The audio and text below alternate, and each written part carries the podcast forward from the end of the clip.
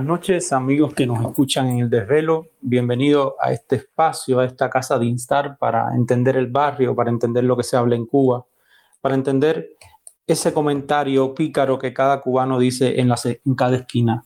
Esta noche eh, continuamos con este ciclo de lujo. Eh, tengo el grandísimo placer de tener a dos colegas que, que aprecio por, por su producción científica y por su mirada de los procesos sociales. Nos acompañan el doctor Guillermo Abeledo Tel, quien es eh, profesor de ciencias políticas y decano eh, de la Facultad de Estudios Jurídicos y Políticos en la Universidad Metropolitana de Caracas.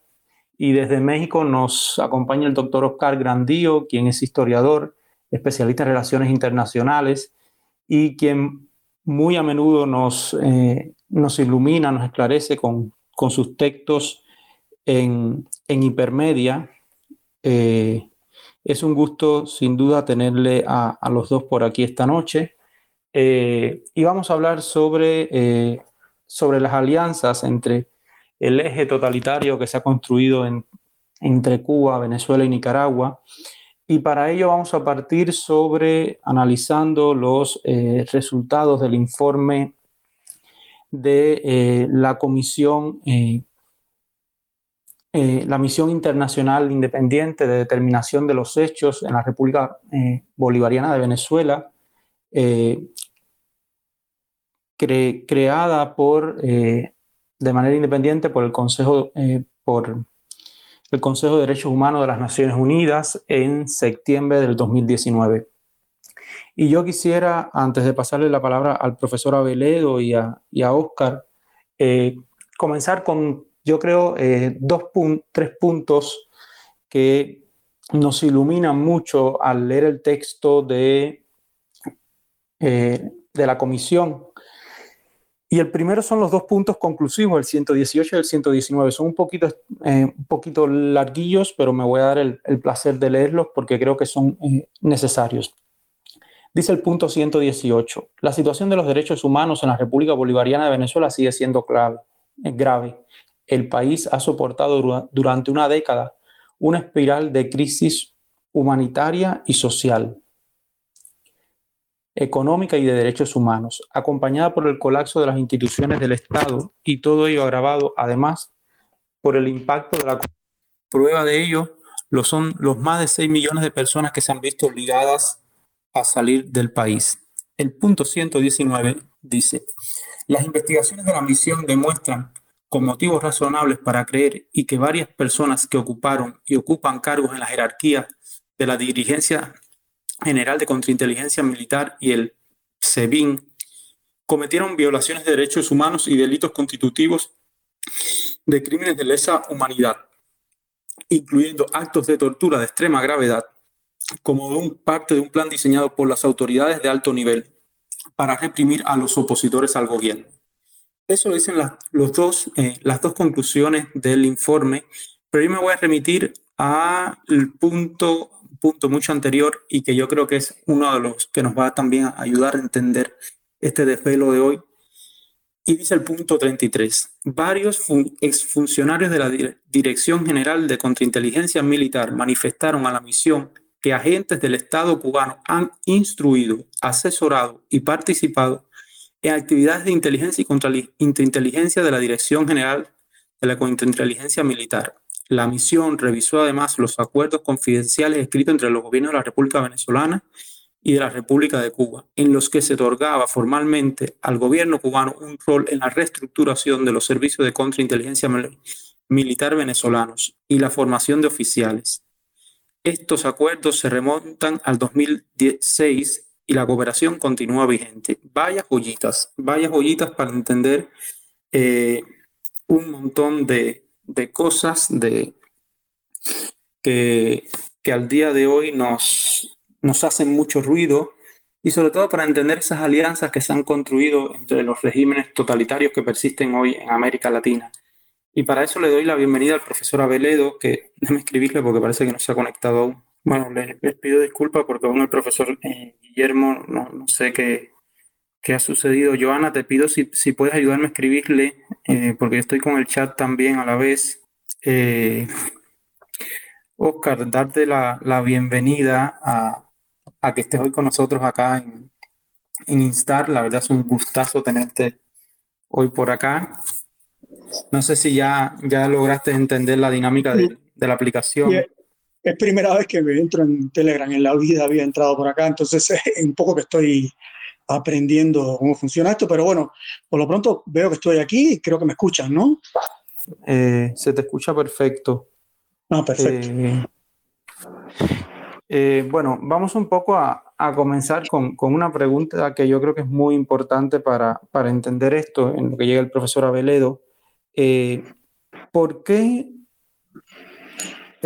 perdón, Hemos visto que, esta eh, escalada de, violencia contra la ciudadanía que, se vive en Venezuela, en Nicaragua, en Cuba, no es algo nuevo. Y yo que, quería empezar con una pregunta eh, que, la formulé del siguiente modo. En Cuba por décadas se ha denunciado situaciones de torturas, tratos denigrantes, pero muchos románticos o enamorados del, del régimen decían, eso no pasa. No, hombre, no. Fidel no sabe eso. Eh, cómo eh, se ha desarrollado la represión en Cuba eh, y documentado, ¿no? Y se ha presentado desde la sociedad civil, desde organizaciones defensoras de los derechos humanos a lo largo de estos 60 años ya de Estado totalitario. Esa es la primera pregunta que te quisiera hacer para después entrar en en el tema Venezuela, porque yo creo que tenemos que entender que Cuba es el antecedente de todo esto que está sucediendo pero por mucho tiempo esa izquierda romántica y sobre todo europea vivió enamorada del sex symbol, de, la figura política que, era Fidel Castro para muchos. Sí, em, es una pregunta interesante porque eh, implica que, hay que entender que para analizar, eh, Leo, el proceso de influencia del régimen cubano en movimientos sociales eh, del mundo entero, no y no solamente del mundo entero, sino también latinoamericano, eh, entonces podríamos entender eh, los casos que ustedes tengo entendido que quieren analizar hoy acá, que es el caso venezolano y el caso nicaragüense, ¿no? Y hay que entender que esto, que esto se enmarca, eh, creo yo, en, en, en, una visión que ha impuesto el régimen cubano desde los inicios mismos del, del proceso político que llevó al poder a Fidel Castro en el 59, que se materializaría en, en una dictadura unipersonal totalitaria, muy enraizada en una cobertura, ideológica marxista-leninista. ¿no? O sea, el Estado que se, que, se impuso por Fidel Castro de una manera coyuntural eh, fue un Estado eh, de tipo leninista, donde eh, la figura central de este Estado leninista era precisamente él. ¿no? Es un Estado con un líder mesiánico, muy voluntarista, pero con una concepción claramente leninista, donde eh, el, el, país ha estado gobernado por una dictadura del proletariado, de ahí que Cuba es una dictadura. O sea, al, al, país asumir un enfoque leninista, se está, aceptando que Cuba es una dictadura. Entonces, em, pese a que era una dictadura leninista, eh, totalitaria, basada desde los inicios mismos del proceso en, un poder unipersonal de un líder despótico, muy mesiánico, eh, la visión que, que, el régimen cubano eh, vendió al mundo y a, Latinoamérica en particular fue un dibujo a, que perfilaba a esa Cuba castrista como un régimen excepcional. No solamente excepcional, sino también un régimen eh, que se pudiera definir como paradigmático, ¿no? Donde Cuba, y este régimen paradójicamente muy dictatorial, era percibido mediante la propaganda como una esperanza para el mundo subdesarrollado. Entonces, a partir de los 60 se empieza a construir toda esta narrativa de Cuba como la esperanza, el Cuba, el, el, el David contra ese Goliat imperial que es Estados Unidos, que siempre ha sido la potencia a odiar en, la región. Entonces, ese país pequeño, eh, rodeado por, por un enemigo poderoso, que además le han puesto un embargo, que Cuba genialmente, bueno, Cuba, el régimen cubano generalmente le dio la vuelta para definirlo como un país bloqueado, que de bloqueo no tiene nada, es un, eh, es un país eh, bajo un embargo parcial. Entonces, eh, este país se percibe entonces como una esperanza para el mundo subdesarrollado a partir de los 60. Y esta esperanza se, se refuerza en los 70 y aún mucho más en los 80. Es en los 90 cuando este, esta, esta propaganda, que no solamente se, se, se enfoca en lo propagandístico, sino también en lo, en lo, en lo real, con una, una posición marcada del, del, régimen cubano en, en, exportar este proceso por la fuerza, no solamente por, por, la propaganda, sino por la fuerza al resto de la región, evidentemente eh, generó una, digamos, una cantidad de seguidores en América Latina que veían que Cuba era el modelo a seguir, el modelo cubano es el modelo a seguir ante el modelo capitalista excluyente, etcétera, etcétera. Este modelo eh, de Cuba como un modelo paradigmático a seguir, eh, ideal, perfecto, comienza, eh, digamos, a hacer un poco de agua en los 90, ¿no? con la caída del, del, socialismo real europeo y Cuba dejar de recibir los subsidios que le permitían eh, de una manera ilimitada exportar esta revolución, no solamente a América Latina, sino a África y inclusive tener una presencia en países asiáticos, cuando la guerra en Vietnam, Cuba, tomando asesores militares, etc. O sea, esa, esa ayuda soviética millonaria, que no solamente subsidió la economía cubana, sino subsidió una política exterior cubana muy agresiva de exportar la revolución, evidentemente con la caída del, bloque socialista, la caída del mecenas soviético, está, digamos, esta idea de Cuba como aquel paraíso perfecto empieza a hacer agua, ¿no? O sea, empiezan los problemas económicos serios, empieza a, visualizarse eh, la crisis social, el, el racismo intrínseco del, régimen cubano, pero también empieza a hacer aguas la capacidad real de Cuba de exportar la revolución. Para exportar la revolución Cuba necesitaba mucho dinero y los dinero lo ponían los soviéticos, ¿no?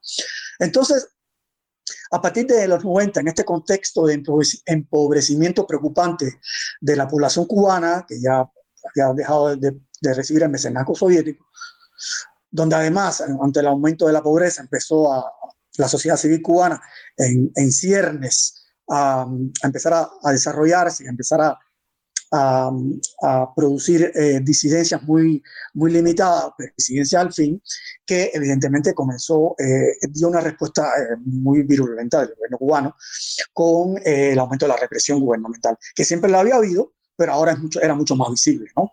Y además el gobierno cubano, al perder el mecenazgo soviético, tuvo que a fuerzas abrirse a un mundo capitalista como eh, tabla de, de, salvación para el modelo mismo. ¿no? Entonces, evidentemente, al abrirse Cuba a ese mundo capitalista, también se, abre, se abría Cuba a la prensa extranjera, se abría Cuba a la entrada de, de turismo, se abría Cuba a, a, a, ese capitalismo pernicioso que siempre había eh, despreciado. ¿no? Entonces, eh, digamos, em, el ejemplo cubano empieza a hacer aguas, eh, se empieza a saber un poco más en Latinoamérica, en el mundo entero, lo que pasaba en Cuba y lo que, lo que representaba Cuba desde el punto de vista real como un país sin libertad, etcétera, etcétera. Pero a su vez se refuerza de otra manera esa idea del excepcionalismo cubano.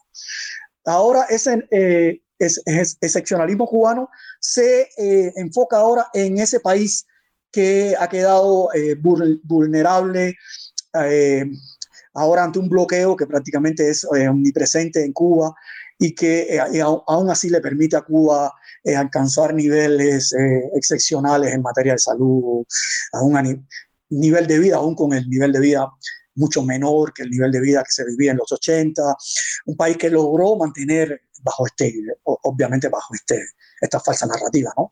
Mantener niveles de educación todavía bastante decentes y más altos que el resto de la, de la región, con, con, un, digamos, un enfoque cultural que, que incluso escapa a, a, la realidad geográfica y, y, numérica de la población cubana, un país eh, que continuaba siendo excepcional en lo deportivo, que aún continuaba, digamos, cooperando internacionalmente con los países que lo necesitaban. Comienza, evidentemente, en ese momento a exportarse ya de una manera importante médicos cubanos en estos sistemas eh, de esclavitud eh, que, que, después el, el, el, régimen cubano desarrollaría en los 2000 con mucho más eficiencia.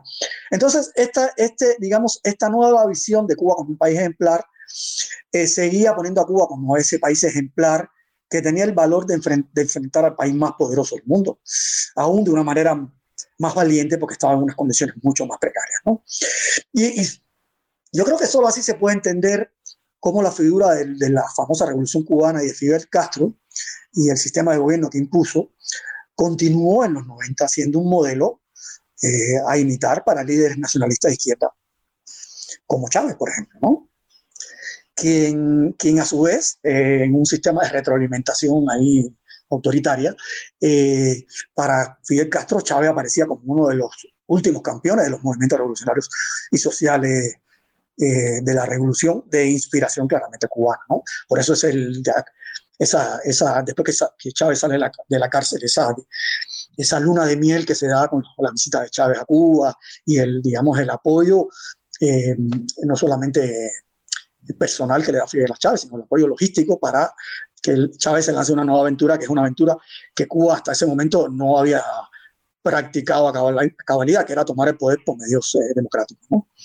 Entonces, eh, en esta retroalimentación mutua entre Fidel y Chávez, donde Chávez se identificaba claramente desde los inicios, y allí nunca, nunca engañó a nadie, como un socialista con una retórica bastante marcada de un, de un antiimperialismo supercargado, donde él, en una, en una copia del mesianismo castrista, se se, veía a sí mismo como un revolucionario que, que, que, se, que, se, dibujaba en los ejemplos de, de, Bolívar, en estas cosas grandilocuentes, que ahora se repite, por ejemplo, con, con AMLO, con López Obrador en México, ¿no? que él, él hace exactamente lo mismo, se, eh, se identifica con el prócer más grande que tiene México, que es eh, que Juárez. ¿no? Entonces Chávez se identificaba con, eh, evidentemente con Bolívar, y no solamente con Bolívar, también Chávez se identificaba con su preceptor, con Fidel Castro, invocando continuamente, yo recuerdo en, su, en su, campaña política para ser presidente, eh, estos nombres de Castro y, de, Bolívar como un medio para establecer la legitimidad que, que necesitaba, que inspiraba o que inspiraría eh, apoyos populares enormes a sus movimientos sociopolíticos. ¿no?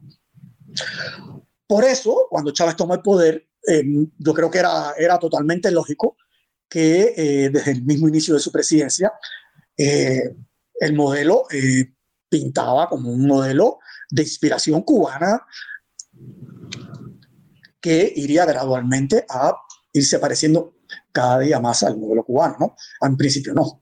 Por eso, desde los inicios, digamos, Chávez, yo me recuerdo que, que está, yo en el 2003, eh, mi mujer trabajaba en, en Naciones Unidas, en, en, la ACNUR, y estaba eh, ella basada en Venezuela, en, Caracas, hay una oficina regional ahí.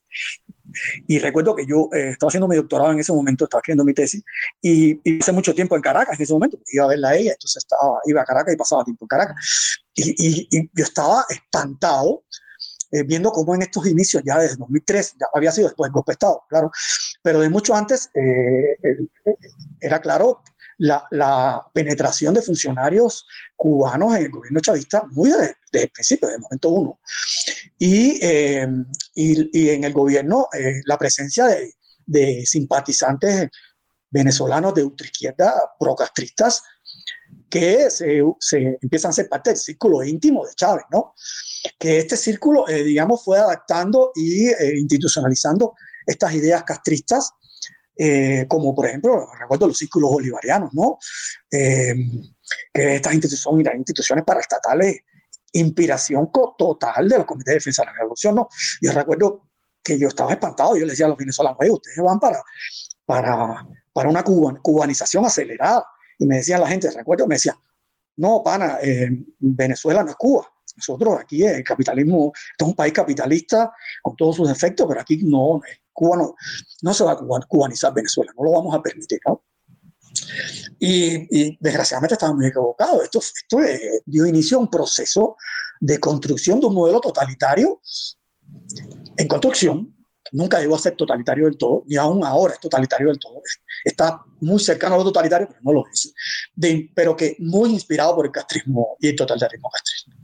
Por lo que fue totalmente lógico que, eh, que instituciones como las Fuerzas Armadas de Venezuela, por, ejemplo, desde los inicios, eh, empezaran a, a copiar eh, en gran medida el modelo cubano de Fuerzas Armadas y estas Fuerzas Armadas venezolanas que antes estaban supeditadas con todos sus efectos y todos sus problemas que tenía en la República Perechavista, eh, empezaron a copiar el modelo político eh, eh, cubano que se empezó a, a, introducir en las Fuerzas Armadas venezolanas.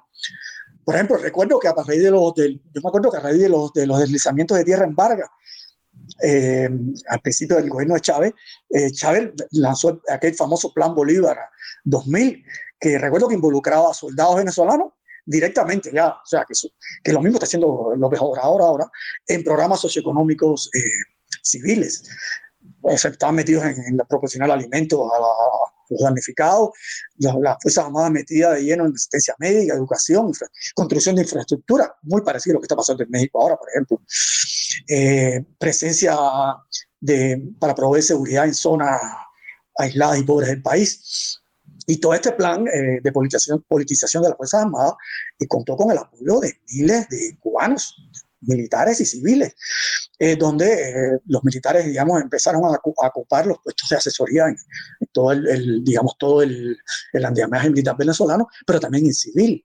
O sea, eh, por ejemplo, los programas de estos programas chavistas de, educación están llenos de miles de, profesores cubanos.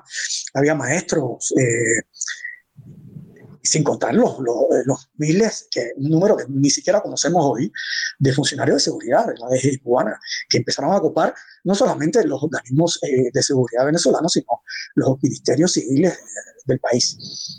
Entonces, eh, eh, este, esta copia del modelo totalitario eh, cubano aumentaría mucho más a partir de, de, de 2002, después del golpe de Estado, pero incluso, incluso, un poco antes, yo recuerdo que se firmó el acuerdo de cooperación, aquel, eh, no me acuerdo si hay venezolanos escuchando, pero eh, eh, desde un inicio eh, Chávez firmó un acuerdo de cooperación integral, que me acuerdo que yo en, en mi época en Venezuela lo, lo, lo leí y, y, estaba espantado, decía, ¿cómo la gente no, no se da cuenta de lo que está pasando aquí? ¿no? Un, me acuerdo de un acuerdo de cooperación integral entre Cuba y Venezuela, en la que Venezuela se comprometía a vender ya en un inicio, no me acuerdo, 60 mil barriles de petróleo diario a Cuba en, a precio fijo, o sea, copiando aquel acuerdo que tenía Cuba con la Unión Soviética, y, y a precios fijos y, a plazos, eh, ya a créditos, a unos plazos prácticamente inexistentes, eh, que se vendían a través de PDVSA. ¿no? Y Cuba, eh, de, en aquel plan de, desde un inicio, que posibilitó la introducción de, de, del sistema totalitario cubano en todas las esferas del, del, poder civil y militar cubano, eh, se, se, encargaba entonces a, eh, por el intercambio de petróleo, eh, empezó a, se comprometía a ofrecer servicios médicos a especialistas, técnicos de salud, sin costo alguno, ¿no? Supuestamente, ¿no? Eh, y también me acuerdo que el acuerdo, eh, en esa época se, se, llenó Cuba de venezolanos, ¿no? Que los venezolanos iban a Cuba a recibir tratamiento médico especializado y eh, también se aumentaban médicos, estudiantes de medicina, eh, estudiantes de carreras militares, estudiantes de carreras educacionales, que a su vez estos estudiantes eran totalmente adoctrinados en el, en el sistema cubano. ¿no? Y esto, y esto eh, se, se, se, profundiza aún mucho, mucho más después del golpe, ¿no? Del intento de golpe de Estado 2000, ¿no? Que fue la época que yo llegué a Venezuela, ¿no?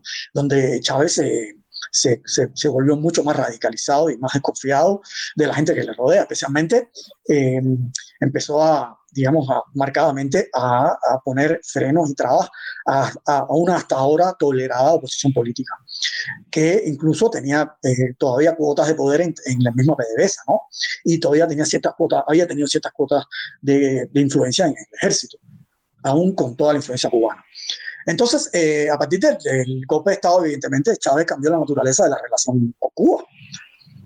Eh, y, y, y, empezó ya activamente y de una manera descarada a, a recibir apoyo de la inteligencia cubana, eh, con la justificación de que la inteligencia cubana eh, evitaría un nuevo Estado. ¿no? Y en este sentido, eh, se, se, se empezó a copiar este modelo que eh, después de la muerte de Fidel se mantuvo.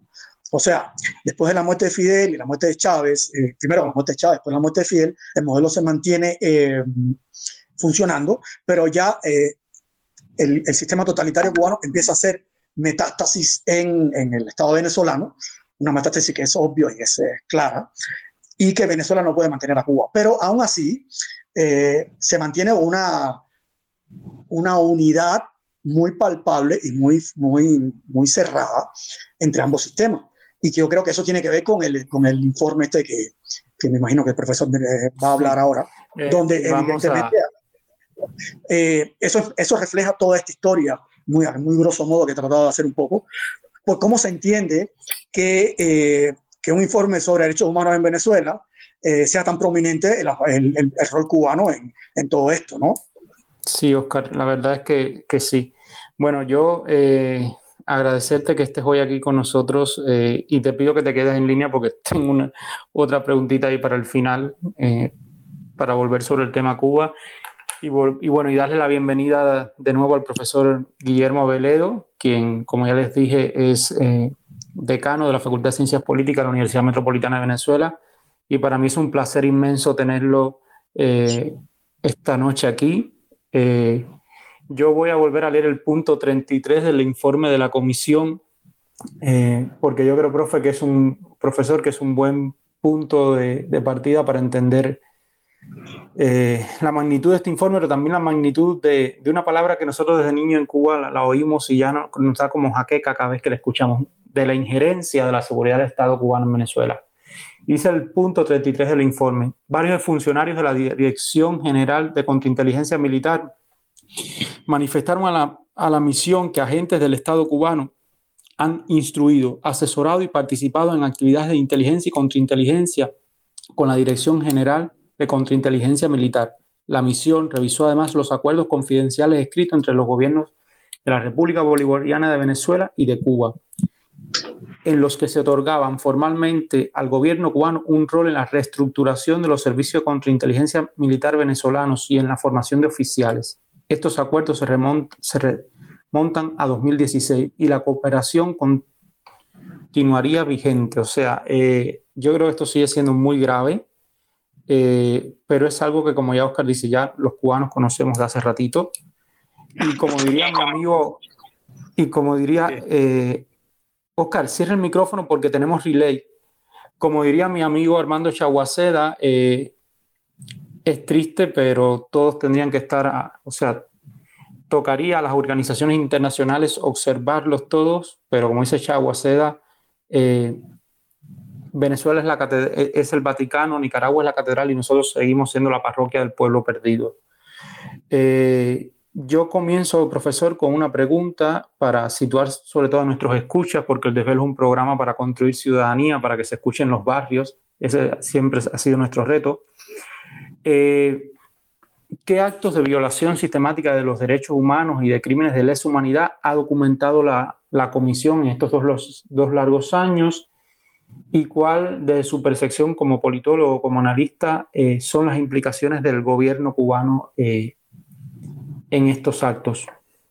Lo primero que hay que decir es que la característica del sistema político venezolano, tal cual está reflejado allí, es una característica que rompe con su propia aspiración constitucional, vamos a, decirlo de ese modo. En la constitución de la República Bolivariana de Venezuela, Venezuela es un Estado democrático y social de derecho y de justicia, es una constitución social democrática, vamos a ponerlo ampliamente así. Y eso se rompe en la práctica y lo que recoge este, este informe, esta serie de informes, ha sido justamente la enorme distancia entre un Estado que no tiene realmente una amenaza interna de cuidado, no tiene una amenaza externa de cuidado, pero que reacciona como si lo fuera y acicatea eso desde una perspectiva autoritaria. Este es un sistema autoritario, un sistema autoritario en el cual conviven formas eh, eh, enrarecidas de eh, esquemas rutinizados de democracia, esquemas este, vamos a decirlo, fosilizados de democracia, pero que realmente no corresponde a un sistema democrático. No es justamente porque viene por una práctica distinta a la de la Revolución Cubana, eh, no tiene algunas de sus conductas más ostensibles, eh, como el partido único y demás, pero eso no ha sido por falta de intentos. Y aquí lo conecto a este, a este, al informe. Hay un esquema comprensivo amplio de cómo la violación de derechos humanos no es accidente en el sistema, sino instrumental para el sostenimiento del propio sistema. Eso tiene implicaciones muy serias si, si ese sistema ha de ser reformado. Si ese sistema quiere ser reformado desde dentro, en una solución transicional, o si quiere ser reformado revolucionariamente desde afuera, en una solución más bien conflictiva. Pero en cualquier caso, tiene implicaciones serias, incluso de las cuales reconocen los propios actores involucrados. Más allá de lo que en una ideología revolucionaria de cualquier signo podría considerarse justicia en esta, de esta violación, la verdad es que queda corta frente a el estatus y el acción constitucional de los derechos humanos en, en Venezuela. Cuando se hizo la constitución del año 99 veníamos de una etapa en la cual el declive de la propia democracia venezolana, su declive crítico por corrupción, por, por ineficacia, por ineficiencia, había tenido unas expresiones de represión importantes, importantes en contraste con la primera etapa de la democracia, donde se estaba enfrentando una subversión armada desde, eh, inspirada desde la República de Cuba, pero también por su propia inspiración interna socialista. Aquí se solapan dos, dos, hechos históricos que dan corriente al chavismo y lo que ha, ha, narrado Oscar muy, muy, muy correctamente. Pero ese sistema que se sentía represivo porque había represión a protestas estudiantiles en los años 80, hubo los fenómenos del Caracazo en el año 89, como propagandísticamente se hablaba de una reacción contra el neoliberalismo y el, paquete de eh, austeridad de Carlos Andrés Pérez, pero a la vez parte de la violencia política ordinaria y, hasta cierto punto metabolizada dentro del sistema en ese tiempo, que tuvieron una, una respuesta no demasiado feliz, no demasiado eficaz desde el Estado y que mostraron, bueno, parte de, su propia decadencia. En ese sentido, la Constitución del 99 muchas veces se planteó como una alternativa este, más garantista ante la Constitución del 61, que era de nuestras constituciones la más garantista hasta ese momento. Era la constitución que vino con la democracia, con los pactos transicionales después de la dictadura de Pérez Jiménez, eh, y que eh, amparó el sistema democrático de partidos que lideraron a la ECOPEI alternativamente. Eh, entonces, el, el chavismo mismo se definió en contra de eso pero se ha permitido con el tiempo, este, e incluso personas que eran en la vieja democracia, líderes, promotores, activistas en favor de los derechos humanos, han sido excusadores, han sido conectadores o han sido realmente actores de esta represión eh, desde el poder. Eh, quizás como en ninguna otra etapa en la historia donde esa, contradicción no existía, porque no podemos decir que los líderes políticos de los años 20 y 30 tenían esa concepción de ser ellos activistas de derechos humanos, ni mucho menos. ¿Qué tiene que ver Cuba en esto y qué tipo de derechos estamos hablando de, su conculcación? Bueno, casi no hay derecho humano garantizado en la Constitución de la República Bolivariana, que tiene un capítulo de derechos humanos bastante extenso, que no esté afectado en esta relación, pero ha habido una gran atención en dos elementos esenciales. Uno, el trato a los presos y a los detenidos y las torturas y la vinculación dentro de la cadena de mando de la estructura del Estado de los agentes que en efecto ejecutan las medidas de represión con eh, toda la cadena de mando. Hay todavía una suerte de hilo que no termina conduciendo a Miraflores. Miraflores del Palacio Presidencial no lo conduce con esa claridad, pero la implicación es muy poderosa.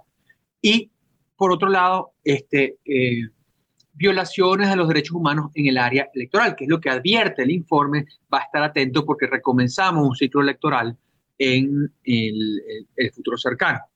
Comienza con la elección presidencial del 24, vienen elecciones, vienen casi mega elecciones en el año 25 con la Asamblea Nacional, las elecciones locales y regionales, las elecciones de los consejos legislativos y de los cuerpos legislativos estatales y municipales. Entonces estaría toda esa renovación. Y desde el chavismo, o, dicho esto, desde el chavismo, del madurismo, desde la revolución bolivariana tal como ella se concibe, se está planteando que esta sea la oportunidad de finalmente dar un paso de neutralización a todos aquellos elementos discordantes en el sistema, ya cooptándolos, ya dejándolos de lado, por también el desprestigio que por otro lado le ha acaecido a la oposición venezolana o las diversas facciones de la oposición, que da para, para, otro, para otro comentario. ¿Qué tiene ver Cuba, que, que ver Cuba en esto? Cuba soporta varios elementos importantes. Primero, una naturaleza específica de la relación sociedad-estado en Venezuela que está alimentada por el ejemplo de la Revolución Cubana, que tenía unas simpatías históricas en Venezuela, que tenía unos acercamientos, que tuvo en Venezuela, primero, un espacio de batalla perdida, entonces hay un elemento de revancha de la revolución frente a la democracia venezolana. Este, la democracia pudo eh, eh, derrotar y pacificar a la guerrilla y neutralizarla, aparentemente, pero a la vez la idea de que subrepticiamente iba a haber soterradamente una actividad, eso que a veces se, se acusa como si fuese un pensamiento conspiranoico, paranoico, frente a esa amenaza, este, esta, esta idea. Yo recuerdo eh, eh, desde muy niño como solo en círculos más bien, no voy a decir de extrema derecha, pero en círculos eh, este, que se veían de modé porque había habido un, acercamiento y una suerte de comprensión con Cuba, con Nicaragua en los años 80, este, desde el gobierno socialdemocrático, debo decir, y había habido un mal sabor de boca por la experiencia, el involucramiento de Venezuela en, Nicaragua, en El Salvador, este, no del lado norteamericano, pero ciertamente del lado de las transiciones democráticas allá, transiciones democráticas que en algunos casos tuvieron éxito, como el caso guatemalteco, éxito relativo, por supuesto, y en otros casos no, como en el caso este, eh, salvadoreño o, y obviamente nicaragüense. Pero esa, esa rivalidad caribeña entre las dos potencias políticas que tenían entonces en Venezuela un fantasma, eh, era el hueso que no había podido roer la revolución cubana eh, contra eso. Más allá de la amistad, una gran diáspora cubana que estaba en Caracas, que tenía una, una en Caracas, en Maracaibo, en, en Valencia, en Barquisimeto, que tiene una, una, dinámica social distinta a la de los Estados Unidos.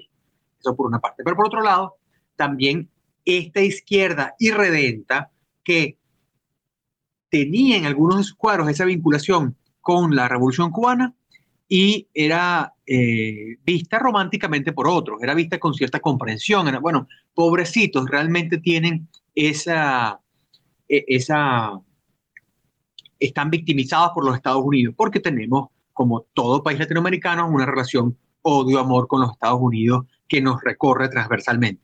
Nuestro nacionalismo hispánico, indigenista eh, eh, eh, y antiimperialista, que recorre nuestros partidos también, y, y anti-anglosajón, con este, uno de los países que culturalmente, quizás después de Cuba, el país que culturalmente está más vinculado a los Estados Unidos, pero que siempre le fue quizás por, el, por la bonanza petrolera, un tanto respondón, un tanto distante en esa relación. Es decir, nunca fuimos como, por ejemplo, Colombia en, su, en sus relaciones bilaterales. Esa personalidad y sufre eh, de la revolución cubana, ese influjo de la revolución cubana, tiene la personalidad de Hugo Chávez una importancia crucial. No habría sido igual el sistema político venezolano de no haber estado la revolución cubana involucrada en esta revolución.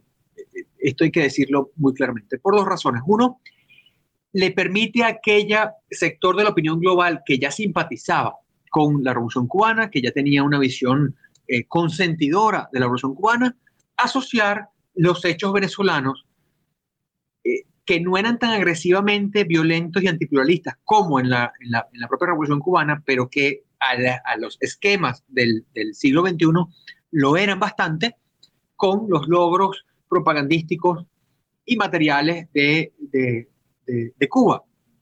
Aquí había, no se olvide, una intervención previa de Cuba, no, no solo me refiero a la, lucha armada, sino también al, a, a, a, la, la, cooperación médica, deportiva, antes del convenio Cuba-Venezuela del año 99. Existió en, en, en Venezuela. De hecho, eran eh, gobernadores del status quo que habían permitido la entrada de, de, de, médicos cubanos y entrenadores cubanos para sus programas regionales y que, bueno, tercerizaba la revolución en el esquema que todos, que todos conocemos. Eh, eh, pero en el caso de Chávez Cuba legitimiza su, o legitima sus, eh, el, gobierno cubano legitima a Chávez como un actor político serio, que claro, a medida de los 90 parecía algo marginal, era en medio del periodo especial, era este, una rareza. Cuando Chávez empieza a crecer en las encuestas, cuando Chávez empieza a, a, a ser, no sé si tomado suficientemente en serio por las élites, pero en todo caso visto como un presidenciable potable, eh, plausible, eh, se va minimizando la acción de la influencia cubana en el discurso oficial, no tanto de Chávez como de quienes comentaban a Chávez. Y sin embargo estuvo allí desde el primer día.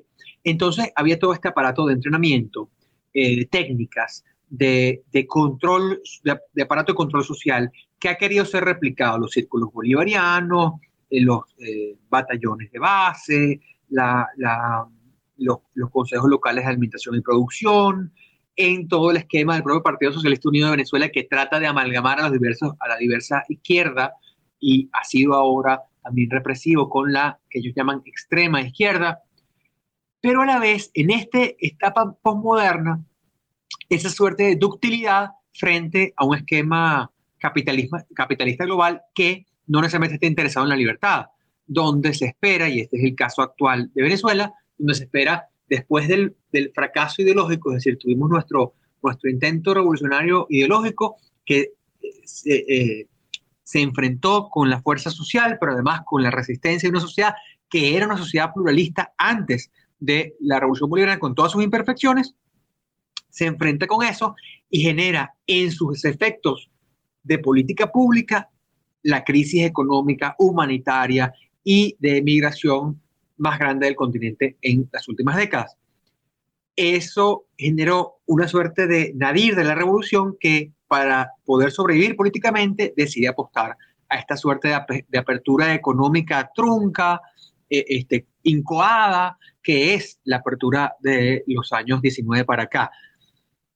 No voy a negar que hay unos cambios materiales notables, notables por notorios, pero que en realidad hay que corresponder a la escala de la disminución económica. Venezuela perdió 80% de su capacidad económica comparada al año 2000. Eh, este, Venezuela es un país reducido en sus mercados, reducido en su escala, reducido en sus capacidades productivas en cualquier sector, en servicios, en industria, en agricultura, minería y extracción. Todos esos eh, activos económicos están hoy debilitados. Y hoy entonces el capitalismo venezolano está buscando oxígeno. El chavismo le da oxígeno porque deja de regular sin romper las regulaciones. las regulaciones siguen allí vigentes y en el momento que se, se reactive políticamente ese capitalismo venezolano, que en algún momento estuvo eh, coaligado con la, la, unidad política democrática, pluralista en Venezuela, desde los partidos socialdemocráticos a los partidos liberales, hoy ciertamente está más bien retraído, está, está tímido y quiere no hablar de ese tema, así como esta última película de Disney en Colombia. No hablamos de Bruno, bueno, no hablamos de la dictadura, no hablamos del autoritarismo, queremos el progreso. Y eso tiene una incidencia importante en una sociedad que recibe este, este comunicado, le puede indignar este, este, este informe, pero que a la vez está, dicho, está diciendo a sí misma que está harta del tema político, que así como se decía de la vieja dictadura militar, si tú no estabas metido en política, estabas bien, estabas tranquilo, podías vivir tranquilo. Eso era la gente que era de los partidos, del Partido Comunista, de Acción Democrática, de COPEI, de URD, que los torturaban, los vejaban y los humillaban. Pero si tú estabas haciendo dinero, si tú estabas trabajando modestamente, no te pasaba nada. Y eso es parte de esta circunstancia que realmente ha sido muy, muy seria que le permite además eh, la revolución cubana a Venezuela? Bueno, jugar con su propio prestigio. Lo, que, lo que hoy en cierta intelectualidad no se trata con completo desdén a, Cuba, Maduro casi, casi logra eso. Casi logra que se, que, se, se le reviente en la cara. Pero tengamos en cuenta, Maduro es mucho más pupilo de la revolución cubana que lo que fue alguna vez Hugo Chávez. Hugo Chávez podría ser más heterodoxo, Hugo Chávez podría ser más respondón, Hugo Chávez podría ser más original quizás. Nicolás Maduro no. Nicolás Maduro tiene dos comodines a su favor. Tiene el contacto directo y el beneficio de la revolución cubana que entonces actúa para también controlar dentro del aparato del Estado, no solo entre la sociedad, sino dentro del aparato del Estado, a, eh, eh, penetrando todos los esquemas del Estado venezolano y siéndole permitido esto, controla los potenciales rivales de Maduro, porque es este, el hombre de La Habana en Caracas, pero además tiene el aval de la herencia de Chávez, que, este, bueno, es importante. Uno puede ironizar con esto, y yo no sé hasta qué punto eh, sea completamente cierto, pero han, han, dicho algunos, algunos comentaristas que Maduro a veces apela al, al, último testamento de Chávez cuando tiene una discusión fuerte que no se resuelve. En última instancia él dice, mira, el que tiene el, el, el, el testigo de Chávez directamente soy yo y pone la grabación en, en la discusión.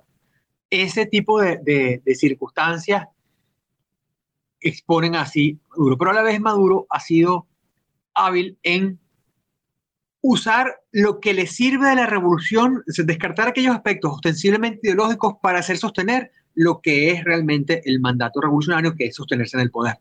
Eh, eh, en eso ha tenido un celo político sumamente acusado y que muchas veces ha sido subestimado por diversas razones que, que no vienen al caso. Pero sería difícil pensar que si Venezuela hubiese tenido la revolución bolivariana hubiese tenido una, relación con otros temas autoritarios de ese, tiempo, y realmente no habían demasiado, si hubiera sido una relación distinta con la revolución, revolución cubana, estaríamos hablando de otro tipo de penetración. No ha habido ni en la historia de Venezuela, ni en la democracia con los Estados Unidos, ni en la vieja República Liberal del 19 con el, el Reino Unido, el tipo de entrada que ha tenido la diplomacia cubana el Estado cubano dentro del el Estado venezolano, al punto que lo que refleja este estudio es que hay una dificultad de actuar incluso para los, los funcionarios públicos más, más inocentes. Y eso mucho más acusadamente en los funcionarios públicos dedicados a el, el, el control social, que es algo que la revolución bolivariana no ha ido reduciendo, sino que ha ido manteniendo. Entonces, ese es el panorama general de esta circunstancia y que ilustra lo que nos da la, la, influencia de Venezuela, eh, perdón, de Cuba en Venezuela. No ha habido eh, realmente una relación asimétrica, es una relación de autoridad.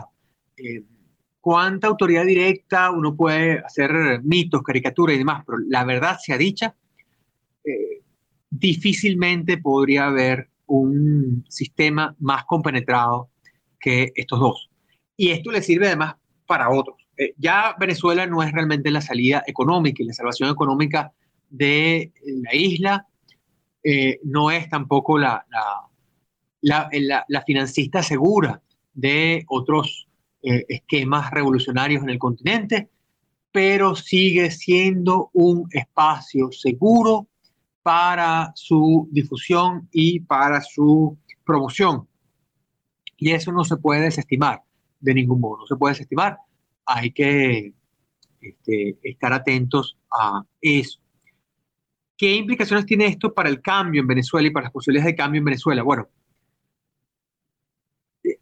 uno pensaría que si sucede un cambio en Venezuela es muy probable que, se, ocurra en Cuba. Yo hoy más bien abrigo esperanzas de lo contrario, que si sobreviene una, una revolución social en Cuba que permita una transformación dentro de las aspiraciones del de el pueblo cubano, el pueblo que en la isla desea un cambio político hacia una situación de dignidad y de libertad, este, eso tendría un, un efecto importante en la revolución bolivariana. No, no creo que pueda sobrevivir una sin la otra.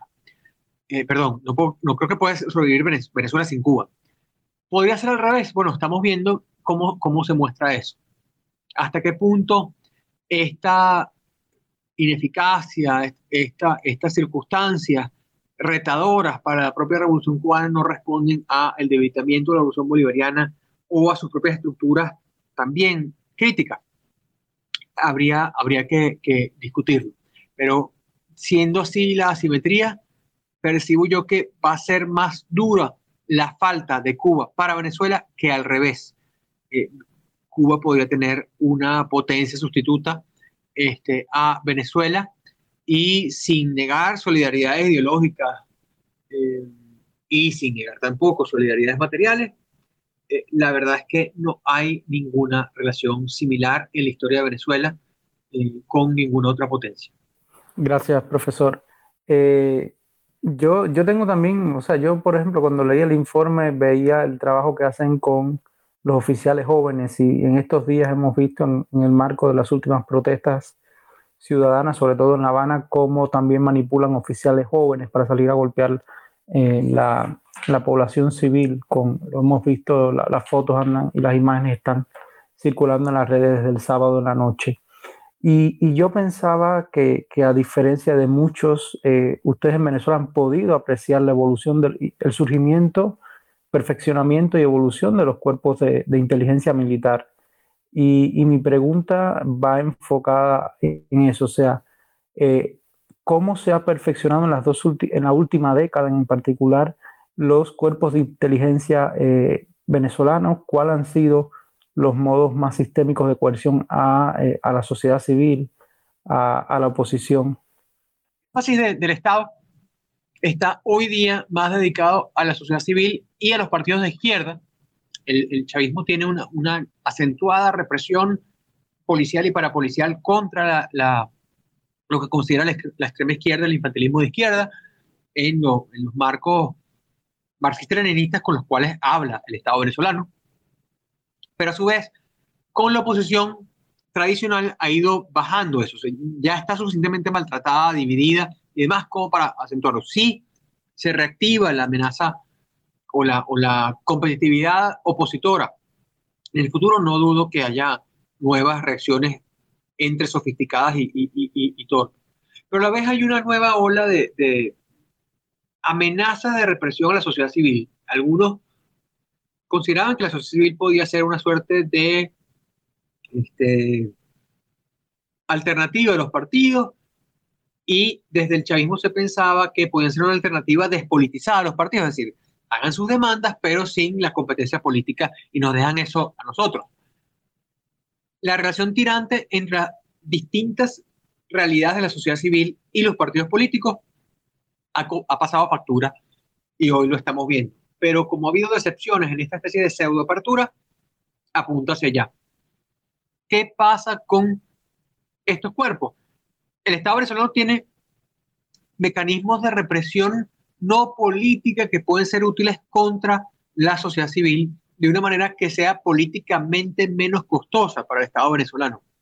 No tiene que lanzarle al servicio de eh, bolivariano de inteligencia, no tiene que lanzarle la inteligencia militar, no tiene que lanzar esos agentes. Basta con agentes fiscales, basta con agentes recaudadores, basta con agentes reguladores de las diversas áreas que, insisto, no están levantadas esas regulaciones, están suspendidas, pero no levantadas, y están suspendidas superficialmente, valga la, redundancia. Entonces, eso sigue existiendo y sigue siendo una posición difícil para la sociedad venezolana. La sociedad venezolana está hasta cierto punto actuando dentro de los límites que le permite un sistema autoritario, pero con una espada de Damocles que siempre se cierne sobre ella. Y eso, eh, a medida que se acerque a su competitividad, la, este, la, eh, las organizaciones de la sociedad civil que puedan amenazar al Estado, retomará esa ruta. Lo estamos viendo ahorita con los, con los sindicatos del, del, magisterio y de los profesores universitarios que tuvieron una, una actividad muy eh, caliente en, en, el verano pasado. Este, cómo se les vuelve a acusar que son agentes extranjeros, cómo se les vuelve a acusar de, de, de saboteadores y, corresponde al esquema usual, ya sea eh, con detenciones arbitrarias de trabajadores de la prensa, de eh, eh, em, activistas de la sociedad civil, de defensores de derechos humanos, eso está allí. Apenas se asoma una cosa para poder dar esa cuenta. Y eso también sirve para la división en la, sociedad civil, porque hay unos sectores de la sociedad civil que no están, la sociedad civil no está amalgamada. Entonces hay unos que dicen, bueno, pero eso es solo para quienes están metiéndose con estos temas. Vamos a minimizar esta discusión, no vamos a hablar de estos temas. Y terminas dividiendo y terminas también desalentando y, desestimulando a todo este, eh, eh, esta realidad política que existe en, Venezuela. Yo eh, sí algo creo que, ha sido desde, desde, una observación externa, ¿no? En el caso venezolano es que la sociedad civil, a pesar de los embates, se ha mantenido fuerte. Por ejemplo, el trabajo que hacen organizaciones como Provea, eh, yo creo que han ayudado, que, que, no fue el caso de Cuba, ¿no? Yo creo que la insularidad, el eh, la autarquía influyó en que el proceso tuviera otra, otra dinámica. Y a la vez la ola migratoria también permitió exteriorizar eh, procesos que nosotros, mucha gente pensaba que eran ficción, sobre todo con ese romance de, de, los gobiernos europeos con Fidel Castro, ¿no? Y mi última pregunta, ¿cómo, cómo han vivido eh, desde la academia, desde la sociedad civil, desde el acompañamiento al activismo, eh, cómo han acogido este informe, pero cómo eh, han vivido estos últimos años de censura, de acoso, cómo, cómo ha sido, cómo ha sido y cuál ha sido el coste, ¿no? Mira, hay cosas en las cuales uno se acostumbra sin saber que se acostumbra. Vamos a decirlo de yo no puedo decir que, hay una intervención directa en la academia, que hay una censura directa en la academia, hay una persecución directa. Son casos contados en los cuales ha habido profesores detenidos por eh, trabajos académicos que hacen, por cosas que dicen en el aula. Eso, eso no ha ocurrido. La cosa ha sido mucho más insidiosa que eso. Yo, yo sé que quizás debería estar eh, eh, congratulándome de, que no estemos ocurriendo esas violaciones de derechos humanos directas hacia la academia, pero la verdad es que han ido deshaciendo la base material de la academia venezolana, que sin realmente construir una academia alternativa de, calidad. Hay unas universidades paralelas, hay un esquema de investigación que ha sido muy politizado en Venezuela, que ha ido eh, coincidiendo con la, con la emigración de muchos investigadores y académicos de, alto nivel en el país. Y sin embargo, se mantienen unas relaciones con eh, este, la, hoy día con la, con la educación privada, con la educación pública, que parecen de, de, renacer, como esperando que, bueno, en, esta suerte de, nueva visión calmada de la sociedad, no haya esta, de, esta, de esta paz bodegónica, como la he, llamado yo, porque tenemos una, una, paz negativa basada en la represión, pero además con una especie de, de nuevo abastecimiento, de, de, nuevo de nueva prosperidad económica eh, que solo es así comparable con los momentos más duros de, la crisis, pero que realmente son minucias si lo comparas con un país como el que fue en algún momento Venezuela. Pero en todo caso, eh, no podría decir que el Estado venezolano interviene directamente en, estos asuntos. De hecho, incluso algunos pueden, parecer, eh, pueden decir que hay una, una, apertura, derrotadas las universidades públicas como, como están, porque ha habido una suerte de intervención soterrada de, por agotamiento. Las universidades públicas, que eran un espacio históricamente muy vinculado a la izquierda. Cómo se vinculó crecientemente la izquierda democrática y fueron rechazando el, el, influjo de Hugo Chávez, este, se les fue dejando de lado, se les fue hostigando, se les fue recortando presupuesto y fueron matándolas de mengua. E, este, quizás en las mismas condiciones que que al, que a los empleados públicos, que a los funcionarios públicos de un sistema socialista en, en sus crisis más, duras pueden tener. Pero más allá de hechos puntuales de violencia en los campus por bandas armadas vinculadas al chavismo o de detención de algunos profesores puntualmente, y, de hecho solo se me viene uno a la cabeza, que, que, no es que lo estoy desestimando, sino que no es, no es en la escala de otros países, un profesor de la Universidad de Carabobo en el centro del país, quien fue acusado de desestabilizar porque estaba publicando un paper en un, en un journal sobre inflación e hiperinflación. Entonces lo están acusando de manufacturar la hiperinflación y estuvo entonces detenido sin causa un año y, tanto, y para, para, una gran afección, para afectación de su salud. Pero eso ha sido excepcional. No ha sido considerado sobre la academia esto.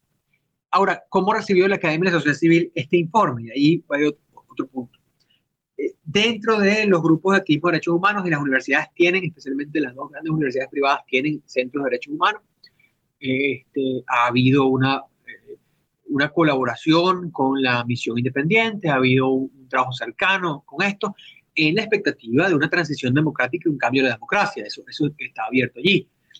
Eh, eh, pero a la vez, este informe y su reacción ha causado escosor y división dentro de la oposición, porque justamente estamos en un, en un esquema muy enrarecido. tristemente ha servido para decir quién ha sido más vocal ante el tema. Yo no he visto ninguna voz, salvo la, oposición cooptada, no he visto ninguna voz dentro de la oposición tradicional que sea crítica al informe, que sea crítica a sus motivaciones, que sea crítica a, su, a sus alcances y a su veracidad. Al contrario, quizás algunos no han sido tan vocales como otros, pero no siento que ningún político importante del esquema tradicional de la, de la oposición venezolana esté, no esté no haya manifestado algún tipo de comentario crítico ante el esquema. Que recuerden, están adentro y estamos en un sistema autoritario. Eso eh, es algo que yo mismo en esta entrevista debo recordar. Eh, y, he tratado de no hablar entre líneas, pero bueno, a veces se, se, se, puede inhibir. Como les dije, hay cosas a las que uno se acostumbra sin saber que se está acostumbrando. Pero eh, ha habido sectores de la oposición o de la llamada oposición cercana al Estado, que han estado eh, críticos tanto del gobierno interino como de la Asamblea Nacional, como de todos los esfuerzos de la oposición tradicional en reorganizarse y reagruparse, y que algunos acusan de tener vínculos directos con el Estado, han sido muy críticos con el informe y se han permitido una gran altisonancia con, con, ese, con, ese, con ese informe, diciendo que es un informe amañado, que es un informe sesgado, etcétera, etcétera. Sí, claro, es sesgado a favor de los derechos humanos, como, como, como, como debe ser. Hasta ahora, el Estado venezolano ha reaccionado a su vez con, con una gran destemplanza hacia el informe. Yo creo que eso es importante para la galería y para un sector del chavismo más, más, más conservador, pero siento que ellos, en la medida que el informe pueda ser condenatorio, pero no necesariamente pueda ser eficiente en, en sus condenas, van a seguir favoreciendo su existencia hasta que le sea eh, eh, imposible dejarlo eh, permitirse, lo permitiendo. creo que ese es el, escenario actual y creo que lamentablemente no estamos concentrándonos realmente en lo que dice el informe, sino en la dinámica política que eso trae, tratando de verlo como una suerte de camisa autorizada, por decirlo así. Gracias, gracias, profe de nuevo. Eh, yo paso ahora a Oscar eh, con una pregunta que, tratar de que sea concisa y sobre todo porque nos que, ya estamos en la hora de, las, del debate con, nuestros escuchas, pero yo creo que es muy necesaria. Eh, Oscar, hemos visto y, no, y Nicaragua creo que va a ser la pata coja de este encuentro, ya tendremos tela por donde cortar para, para otro y así eh, hacemos la invitación a, Guillermo para, otro encuentro. Eh, ¿Por qué la comunidad, por qué hemos visto este romance de la Unión Europea con, eh, con Cuba, cuando en cambio hemos visto que, presta oídos al caso venezolano con este informe, pero también a Nicaragua? O sea, podemos ver desde el pronunciamiento crítico de la canciller chilena, Antonio Urioja, eh, hasta eh, las críticas eh, de la Unión Europea, y, no, me, no digo el Parlamento Europeo, que es quien más cercano ha estado a la situación de, los de la violación de los derechos humanos en Cuba, cuando, por ejemplo, tenemos mil presos políticos. Y a diferencia de, de otros casos donde los presos políticos son personas cercanas al activismo, son personas opositores políticos, profesores universitarios, en el caso cubano, en la mayoría de los casos son ciudadanos de barrios empobrecidos, manifestantes anónimos, eh, más allá de los casos de opositores eh, más mediáticos que, conocemos, ¿no? Eh, ¿hasta, ¿Hasta cuándo y cómo crees tú que, seguirá manifestándose este romance con, con, Cuba? Inclusive yo he oído muchas veces las intervenciones en el Parlamento español que no, que Cuba es una democracia débil o que, nos resultan a los cubanos como realmente, eh, usando el término que se usa en el barrio, como un piñazo en medio de los ojos, ¿no? Bueno, yo creo que tiene que ver con lo mismo que empezamos a hablar eh, cuando empezamos a hablar al principio, ¿no? Con, esta, esta influencia que ha tenido el régimen cubano, que no es de 23 años como en el caso del chavismo, aunque el chavismo es heredero de esos, del tiempo que lleva Cuba como un régimen totalitario. Eh, Cuba lleva 63 años eh, ejerciendo una influencia desmedida entre la izquierda internacional donde Cuba eh, por años eh, era el ejemplo eh, de un país independiente, de un país vibrante que se enfrentaba a ese enemigo mundial que son los Estados Unidos. ¿no? Entonces, la izquierda europea no escapa de ese, de esa, de ese romance con el, con el totalitarismo cubano, ¿no? que, es, que ve a Cuba como un, como un sistema político que durante años ha sido ejemplar y ha sido eh, único. Ahora, de nuevo, eh, a partir de los 90, esta, esta, esta condición de ejemplaridad y de, y de, excepcionalidad empieza a, a, caer y se comienza, eh, con, eso, con eso comienza un nuevo periodo que, que, trata de darle una vuelta a esta excepcionalidad cubana, donde de nuevo Cuba eh, es un país que lucha, que en medio de unas circunstancias externas tremendas, eh, enfrentado a un bloqueo enorme que imposibilita a Cuba desarrollarse, imposibilita a Cuba eh, brindarle bienestar a la población, aunque lo desee, etcétera, etcétera. Entonces cae en este, se cae en este tipo de, análisis que se refleja muy bien en la producción académica si tú analizas la producción académica eh, sobre el tema Cuba eh, desde los años 60 hasta ahora, tú ves cómo ha ido eh, variando este, este análisis de, de cuán excepcional es Cuba. ¿no? Aquí lo que hay que entender es que Cuba, a diferencia de Venezuela, a diferencia de Nicaragua, es un país totalitario. en Venezuela, como dijo el profesor Abeledo, es un país controlado por un régimen autoritario, pero no es totalitario. Y, y, la gente confunde, mucha, eh, mucha gente dice, no, Venezuela es un país totalitario, el totalitarismo cubano y venezolano. Venezuela no es un país eh, totalitario, es un país autoritario que se asemeja ciertamente mucho a los regímenes totalitarios eh, por varias variables que tienden a confundir a la gente y sobre todo a esta izquierda, ¿no?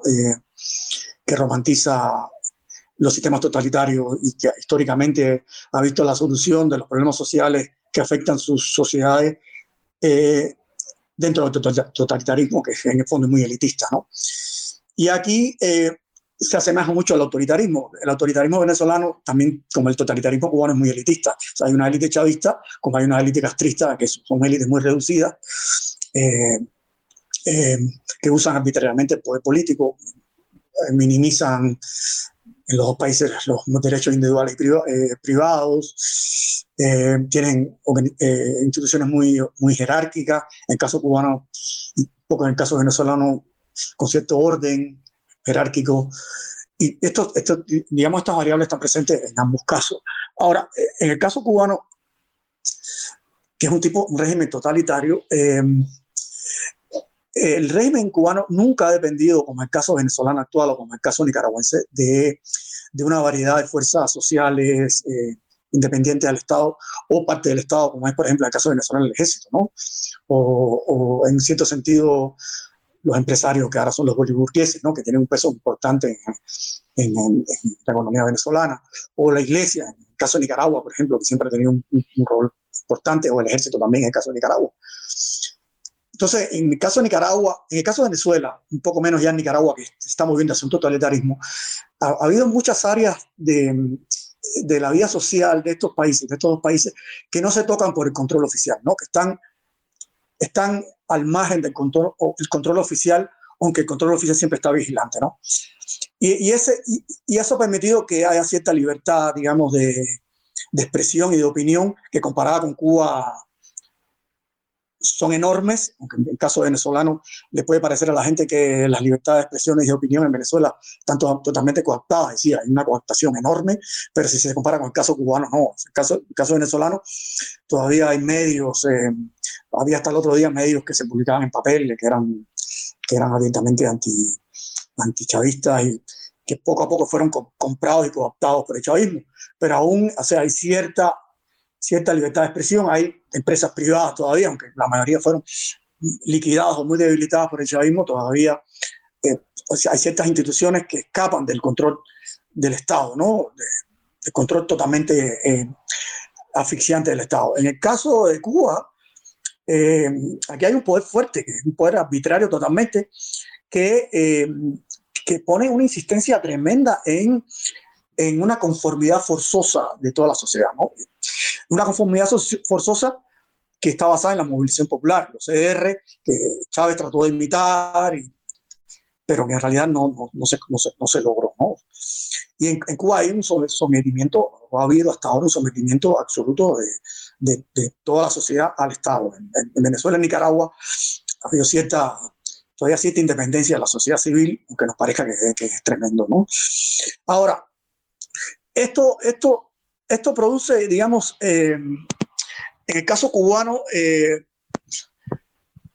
un, por parte de la izquierda un poco más difícil de explicar el apoyo de estas izquierdas al caso cubano. Hay, hay, hay, grupos como Izquierda Unida, por ejemplo, el Partido Comunista en, en España o Podemos en España, que, que aún, eh, pese a que saben, conocen bien que Cuba es un país totalitario, donde ellos mismos no pudieran vivir ni siquiera 24 horas, apoyan este sistema y lo, increíble es que en el caso de los comunistas, por ejemplo, en España, eh, ven el sistema cubano como una opción de a futuro. Y también están los intereses del partido político, el Partido Socialista, que, que, en el fondo lo que ahí no hay intereses ideológicos. Yo no, yo no creo que haya intereses ideológicos, sino hay intereses de grupos económicos importantes en españoles, en el caso de España, donde eh, tenemos, en, el caso cubano, tenemos a, a hoteleras como Meliá, como Star, que tienen inversiones multimillonarias en Cuba y tienen pensamientos a largo plazo donde ellos creen que en un futuro puede que el sistema se democratice un poco o se abra un poco, donde eh, ellos tendrían una posición ventajosa con relación a empresas norteamericanas hoteleras, por ejemplo. Ellos dicen, tenemos un pie aquí y el Estado español, digamos, defiende esos intereses y en el fondo hay, hay intereses económicos muy profundos del Estado español además de los intereses ideológicos que tienen estos partidos comunistas, estos partidos de, izquierda en, Europa. Eh, yo quisiera retomar un poquito, antes, antes de, terminar de hablar, de un tema importante que tocó el profesor Aveledo con relación a, a la interdependencia venezolano-cubana que él, muy correctamente eh, señaló eh, que son, son dos países muy interdependientes, son élites muy interdependientes, pero esa interdependencia es muy asimétrica en diferentes ángulos. ¿no? En el caso de Cuba, Cuba es muy dependiente económicamente de Venezuela, o por lo menos lo había sido hasta ahora. ¿no? Esa, esa, esa dependencia al petróleo venezolano con la crisis económica a partir de 2013, digamos, empezó a disminuir un poco pero aún así Cuba sigue recibiendo petróleo venezolano, aunque ahora está recibiendo petróleo ruso, pero había una interdependencia asimétrica a favor de Venezuela en el tema económico. Pero en el tema político, la, la, dependencia venezolana con relación a Cuba es enorme. O sea, no hay, una, no hay una penetración del Estado venezolano en el Estado cubano, pero sí hay una penetración del Estado cubano muy profunda en el Estado venezolano. Y eso hace la diferencia. O sea, eh, y es una paradoja porque Cuba es un Estado totalitario, Venezuela no es un Estado totalitario. Y sin embargo, hay una penetración muy profunda de un Estado totalitario en un Estado autoritario. Y esto es un, tema de estudio interesantísimo porque hay tantas conexiones y tantas interrelaciones que ver acá en, esta, en estas interdependencias asimétricas entre ambos países que me parece fascinante desde el punto de vista teórico. Ahora, ¿qué pasaría si, si, si el régimen cubano que parece, hacer un régimen totalitario, parece ser más, digamos, más solidificado que el régimen venezolano. ¿Qué pasaría si ese régimen colapsa? Yo, estoy de acuerdo totalmente con el profesora, profesora Veledo, que eh, en el sentido de que si mañana colapsa Venezuela y se cae el gobierno de Maduro, Cuba se lo sentiría, pero no, no creo que sería un evento eh, que definiría la supervivencia del Estado cubano. Sin embargo, yo creo que una caída del Estado cubano y del, totalitarismo cubano y, una, y la entrada a un proceso de transición democrática en Cuba se afectaría profundamente al Estado venezolano precisamente por esa asimetría en que el Estado cubano posee cuotas de penetración muy importantes. Entonces, eh, por un lado, se está rompiendo la, dependencia económica de Venezuela por motivos obvios. Venezuela cada día tiene menos capacidad para mantener una carga tan pesada desde el punto de vista económico como Cuba. Por lo tanto, Cuba se ha visto eh, está viviendo ahora una precariedad económica absoluta, pero eh, esa precariedad económica absoluta se está buscando, se están buscando salidas, como el caso de los rusos, por ejemplo, que son los que están suministrando petróleo ahora a los cubanos, el petróleo que ha dejado de suministrar Venezuela. Pero en el caso cubano, si, si, si, si, Cuba, el régimen totalitario cubano cae mañana, yo creo que el, eh,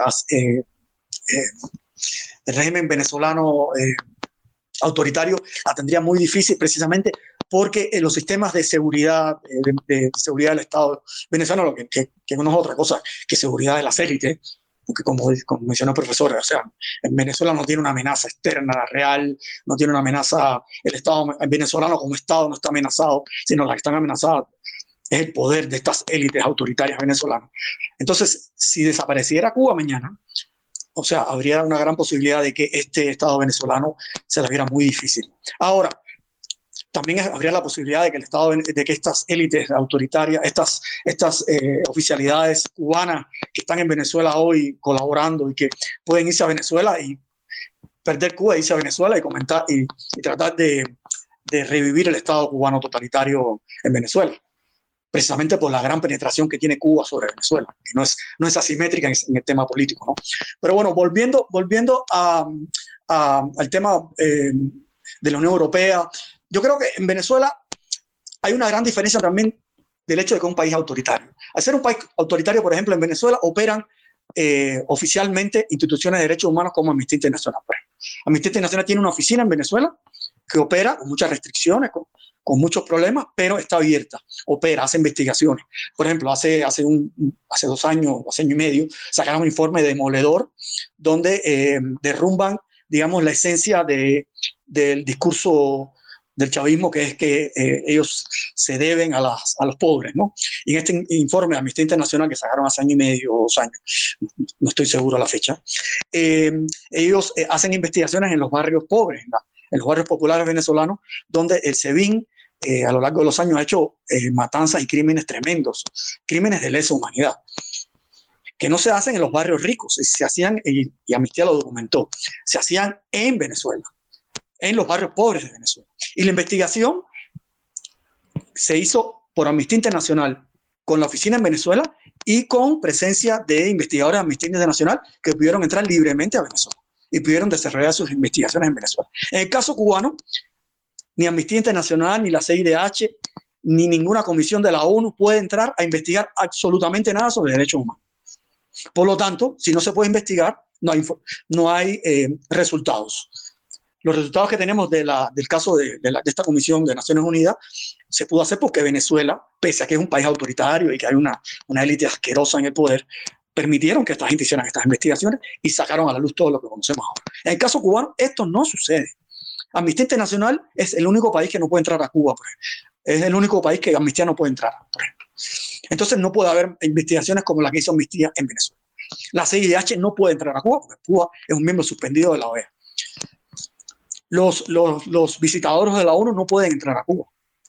En lo absoluto, tienen prohibida la entrada. Entonces, no, hay cero investigaciones sobre derechos humanos en Cuba. Por lo tanto, les facilitan la tarea del régimen y por eso insistía yo en la diferencia entre lo totalitario y lo autoritario. No era, no era gratis, porque el régimen cubano, al ser un régimen totalitario, ni siquiera permite lo mínimo para investigar violaciones de derechos humanos, violaciones eh, de lo que sea ni siquiera le, posibilitan entrar a Amnistía Internacional para, para investigar, por ejemplo, las violaciones que ellos claman que produce el embargo. Ni siquiera eso pueden entrar a investigar en Cuba. Entonces, esto le facilita la tarea a todos estos partidos de izquierda, amantes del totalitarismo cubano, porque no tienen, digamos, carne, no tienen evidencia para, eh, eh, para eh, criticar al gobierno cubano. Entonces, el discurso es muy fácil. Entonces, todo lo que critica el gobierno cubano es parte de la propaganda de los mercenarios, de la, del gobierno norteamericano, de la mafia de Miami. Son patrañas que se inventan a, un gobierno cubano que aún sigue visto por muchas de estas izquierdas en Europa y en América Latina como un gobierno sitiado, un gobierno que heroicamente sobrevive los embates de un imperialismo, de un capitalismo brutal que mediante sus agentes, que son toda la gente que se oponen al, totalitarismo en Cuba, eh, tratan de derribar ese régimen que es legítimo porque es una democracia popular verdadera. Entonces, ese es el discurso que todo tiene que ver con lo que empezamos a hablar al principio, ¿no? Con ese, ese discurso de Cuba como una anomalía, como un país excepcionalmente positivo en el mundo.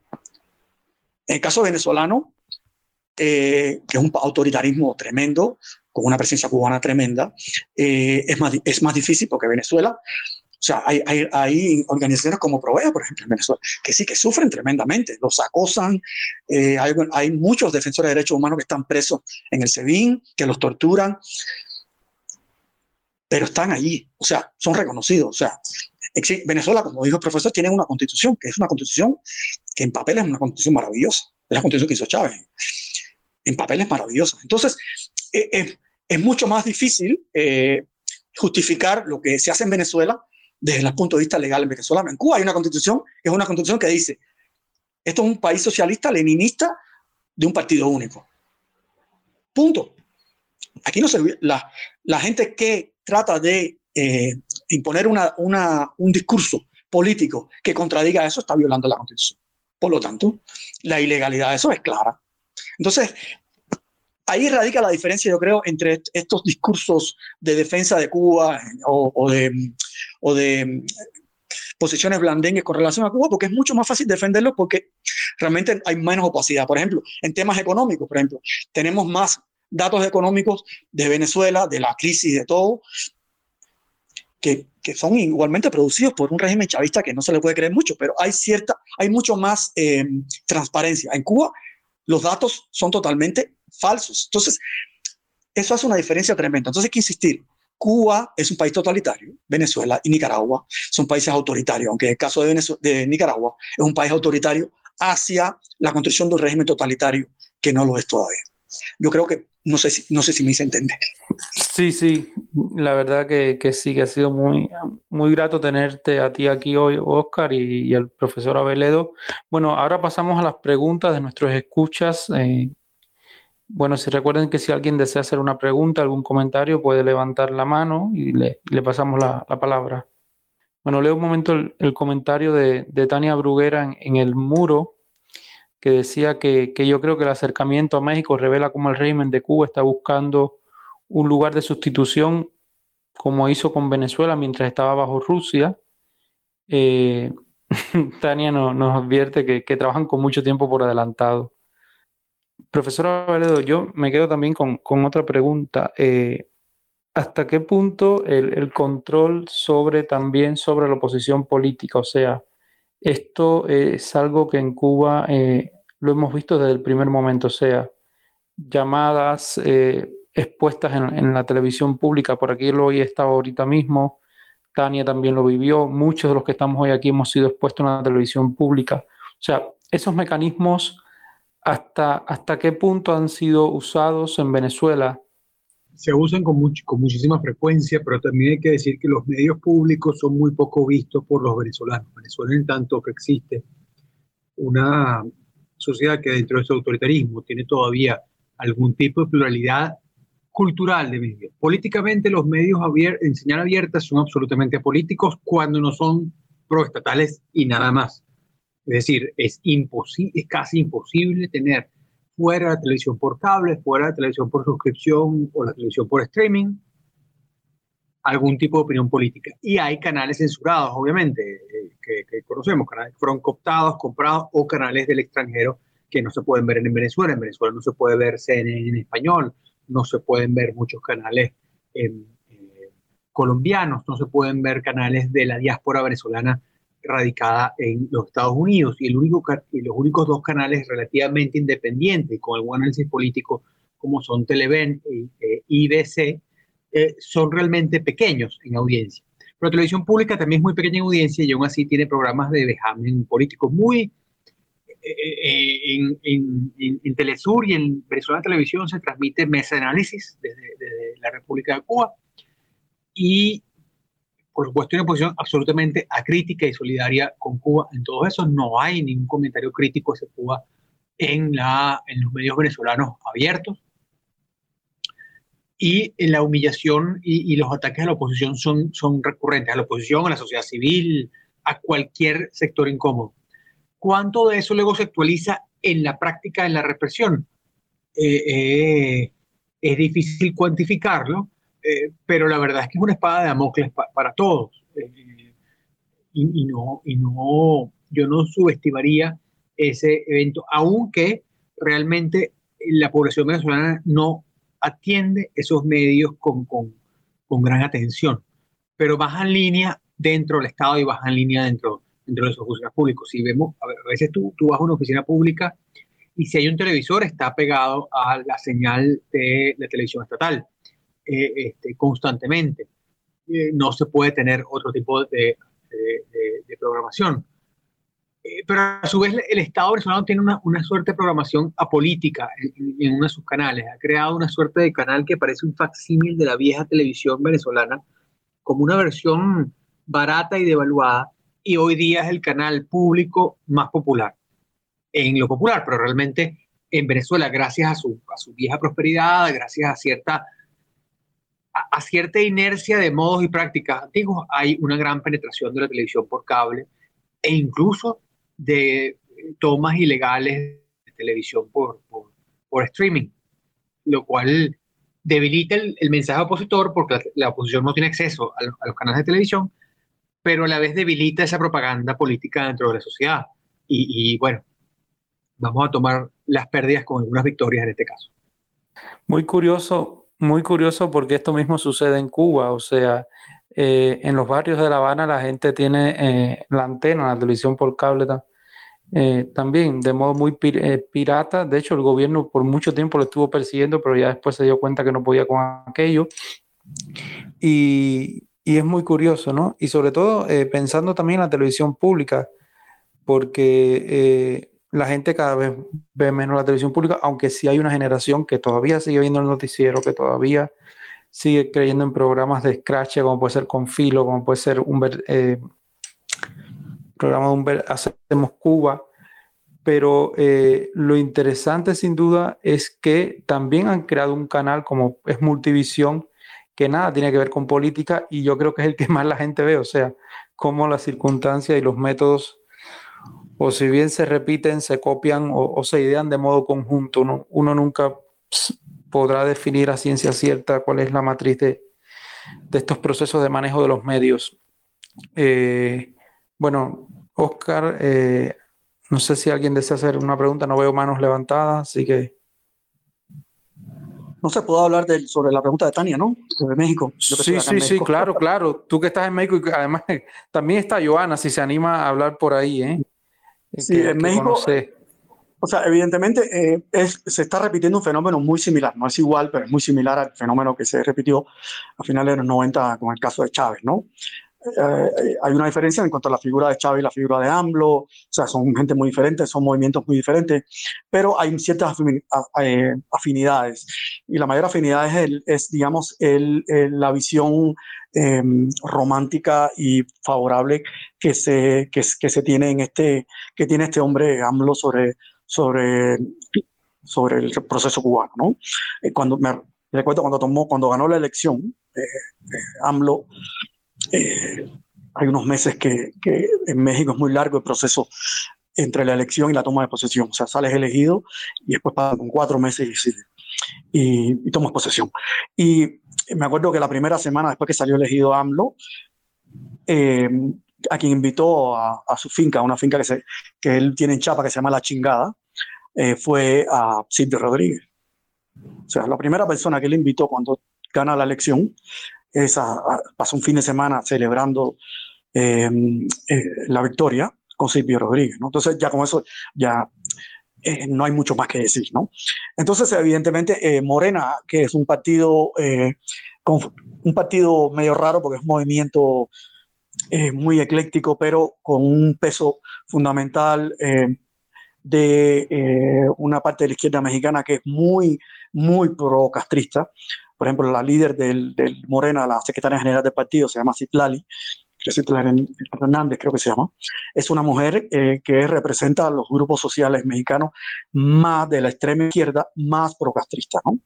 Entonces, evidentemente, desde el inicio de, la toma de poder de, que tomó el poder AMLO, eh, evidentemente ha habido un acercamiento que eh, se materializó en un punto álgido en la visita de Díaz Canel un 15 de septiembre a México, que es un día, eh, es el día que yo, quiero más, yo creo más especial para los mexicanos, es un día sagrado, es un día donde pasan en la mañana el desfile en la televisión y los mexicanos todos se sientan a ver el desfile, pues AMLO se atrevió a hacer ese día completo, pasárselo acompañado por, por, eh, por eh, Díaz Canel.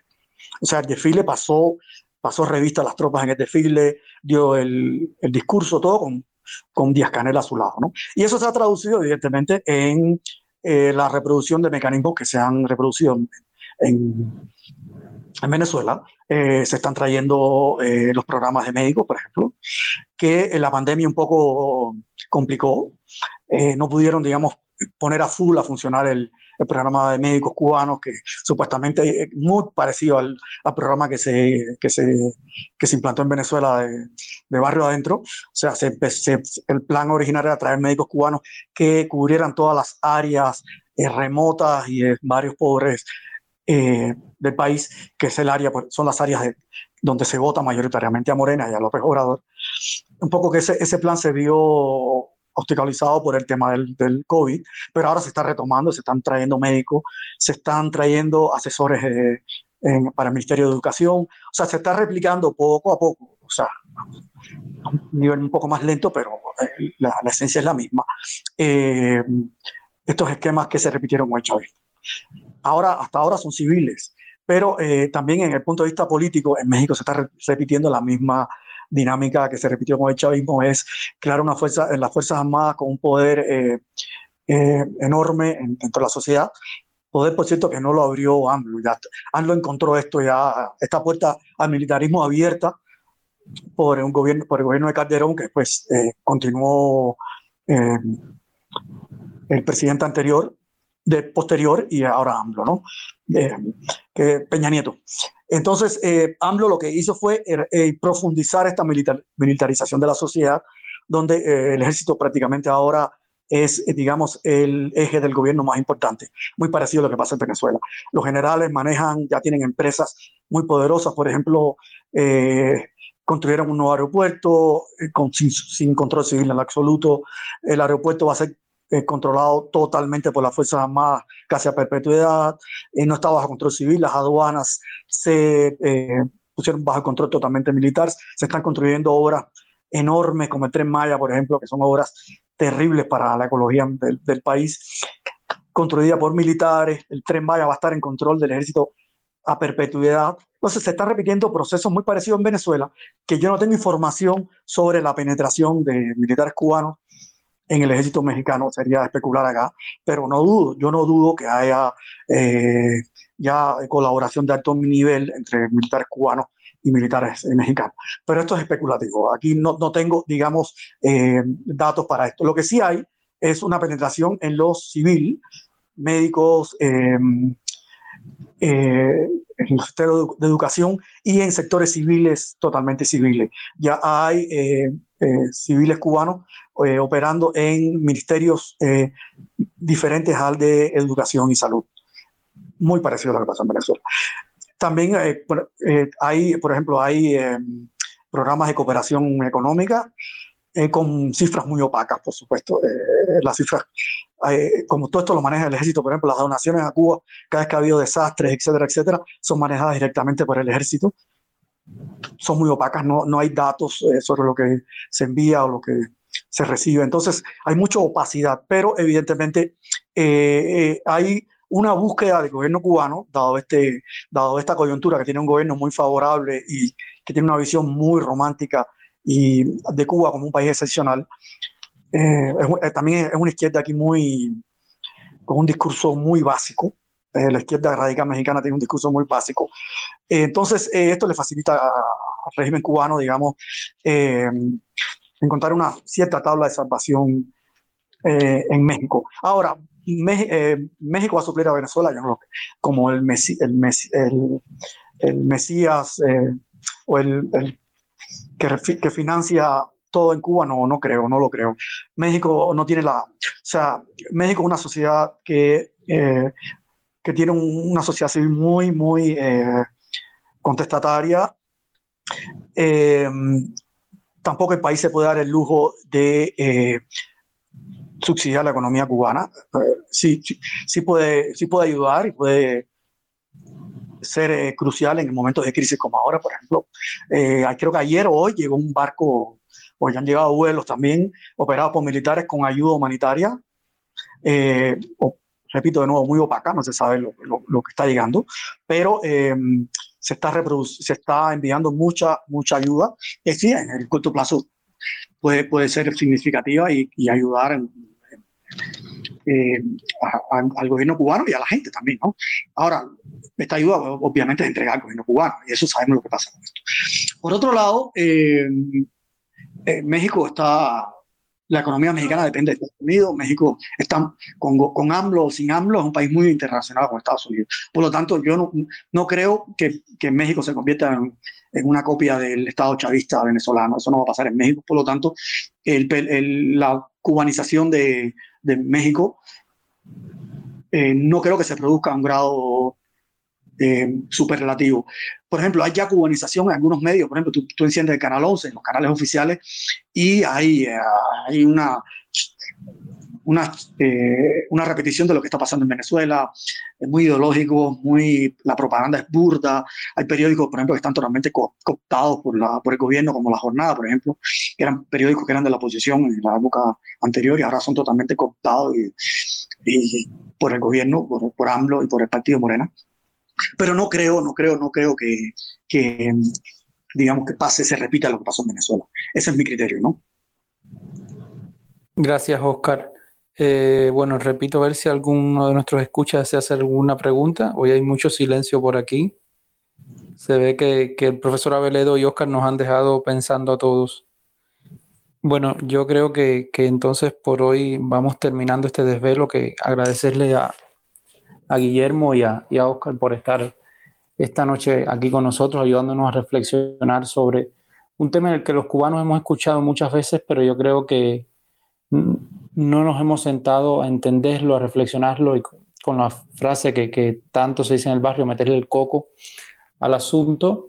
Eh, los retos y siguen siendo muchos. Yo en lo particular creo que, que un quiebre del régimen en La Habana va a ser eh, significativo para Venezuela, eh, no así un quiebre político en Venezuela será tan significativo para Cuba porque ya vive una experiencia similar con la URSS, pero en estos momentos en que, en que el totalitarismo en Cuba está en tal vez en la peor crisis de su historia, eh, es muy importante entender eh, las interrelaciones políticas que se dan con sus aliados en la región y, y sobre todo eh, pensar que en la gente que hoy está detenida, expresar desde INTA nuestra solidaridad con, Danilo, con, con Alma, con tantos chicos que, hemos sabido este fin de semana que han sido detenidos, que han sido golpeados, que han sido maltratados.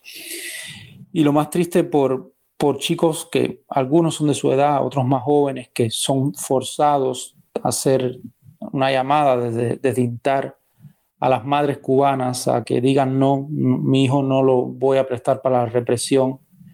Eh, como decía Monseñor Romero, eh, son a los hombres del ejército, son sus hermanos, ¿no? Esos que golpean. Eh, y esa es nuestra, nuestra petición esta noche de Intar y yo quería cerrar con, con esa súplica, con, con ese pedido a, a, todos los que nos escuchan, que reflexionemos en la importancia de que cuando levantamos el, el madero, el palo contra, contra otro, al final también nos hace daño, le hace daño a quien, a quien está provocando el dolor. Los militares son quienes dan las órdenes, pero somos los cubanos de a pie quienes pagamos las consecuencias de, esta violencia de Estado que ya se vuelve cada vez más sistémica, pero que ya hoy, gracias al Internet, gracias a, la articulación tan atacada de la sociedad civil, podemos eh, ver. Eh, y agradecerles a todos por estar esta noche aquí, repetir el agradecimiento y la gratitud al profesor Aveledo, que, que instare su casa también. Es un gusto inmenso tenerlo aquí y bueno, ya lo molestaremos para, para otros programas. Y Oscar, y un gustazo a ti, que, que ya sí eres un más asiduo instar. La semana que viene vamos a estar hablando de eh, los presos políticos. Vamos, siempre dedicamos cada cierto tiempo para, para, escuchar a los familiares, para escuchar sus historias, pero también para escuchar la historia de estos nuevos chicos que han sido detenidos y que no vamos a permitir que sean sujetos de otros procesos eh, más. Arturo, estabas levantando la mano. Arturo había levantado la mano, pero bueno. Eh, y vamos a estar hablando sobre eso, sobre eh, la situación actual de las familias en los barrios que, han sido condenadas, pero estas nuevas historias que, que, están saliendo y que yo creo que merecen ser contadas porque sabemos que lo único que funciona es la denuncia, es la empatía y la solidaridad frente al totalitarismo. Que tengan todos muy buenas noches y nos vemos en el próximo.